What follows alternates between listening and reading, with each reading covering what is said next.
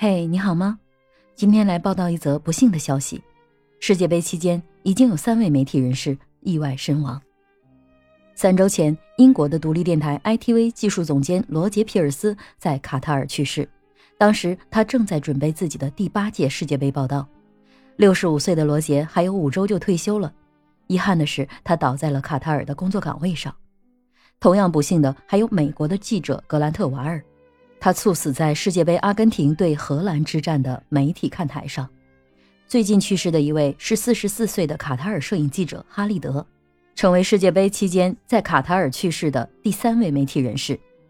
我是麦田新生，今天我们就来聊聊，在工作期间遭遇工伤怎么办。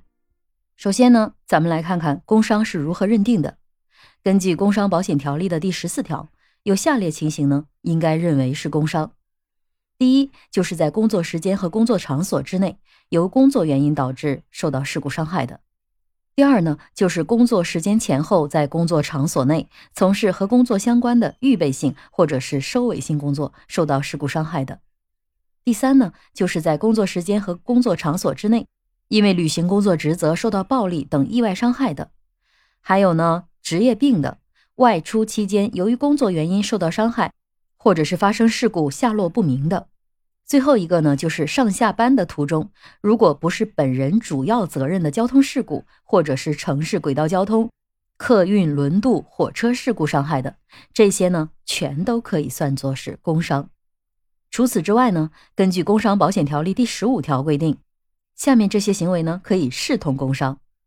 第一个就是在工作时间和工作岗位突发疾病死亡，或者是四十八小时之内经过抢救无效的；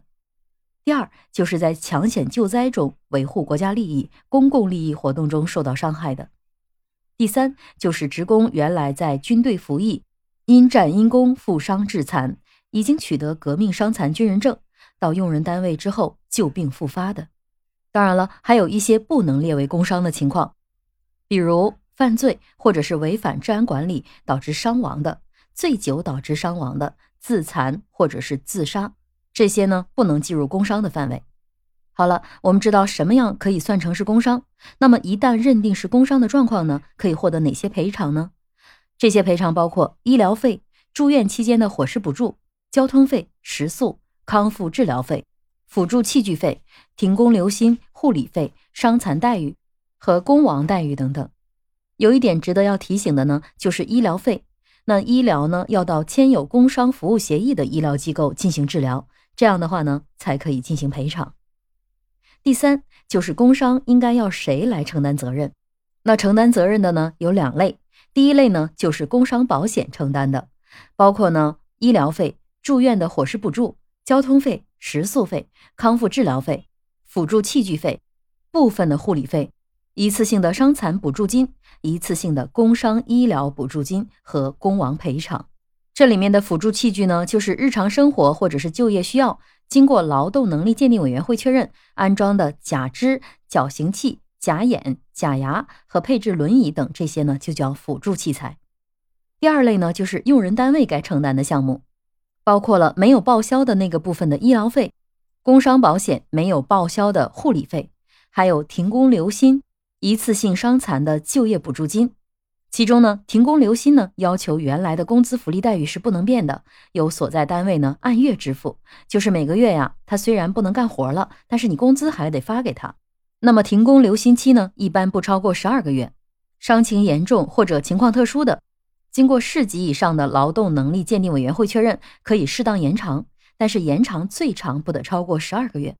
工伤职工在停工留薪期满后仍需要治疗的，继续享受工伤待遇。另外呢，关于护理费也有非常详细的标准，感兴趣的朋友呢，也可以自行查看工伤保险条例。那一旦是工伤导致伤残的，该怎么办呢？首先呢，就是支付一次性的伤残补助金，具体的伤残级别不同，其可以享受补助金的月份和工资的百分比也有所差异。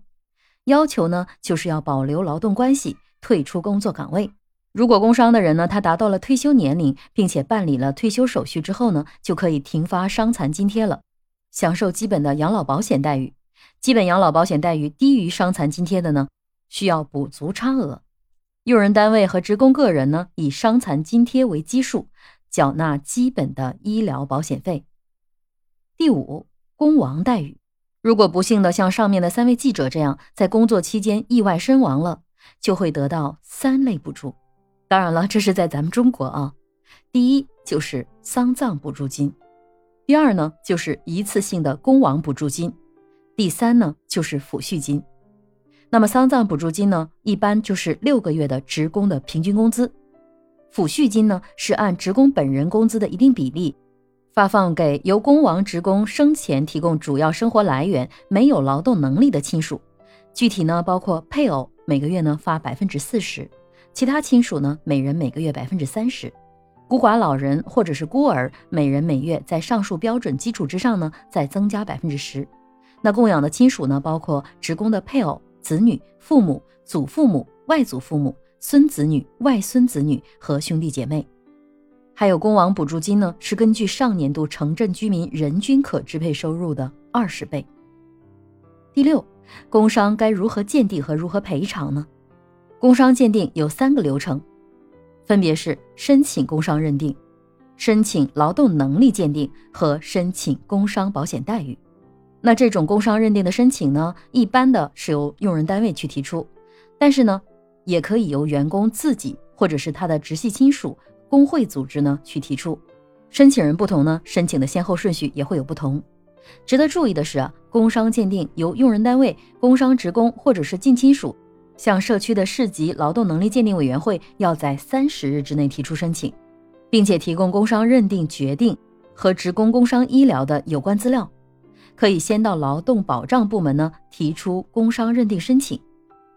最后呢，就是伤情鉴定需要哪些资料呢？需要五个资料。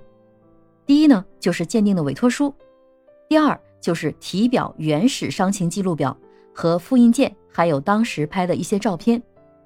第三呢，能证明伤害经过的案件调查卷宗材料，还有录音、录像等等资料；第四，医院的伤情检查通知单。首诊门诊病历原件和全部的临床影像检查资料，包括什么 X 片啊、CT 啊等等，还有呢其他的相关医学资料。住院治疗的呢，应该提供医院的病历复印件，包括现病史、体格检查、手术记录、出院小结、各种检验报告、影像学检验报告等等，并且呢加盖医院的证明。工伤鉴定的时间呢，一般需要十五天到六十天。具体的内容还有很多，我就不一一叨叨了。详情呢可以参考《工伤保险条例》。好了，期待这份小贴士你永远不会用到，可以先点赞收藏，以备不时之需。我是麦田新生，关注我，收听更多的成长话题吧。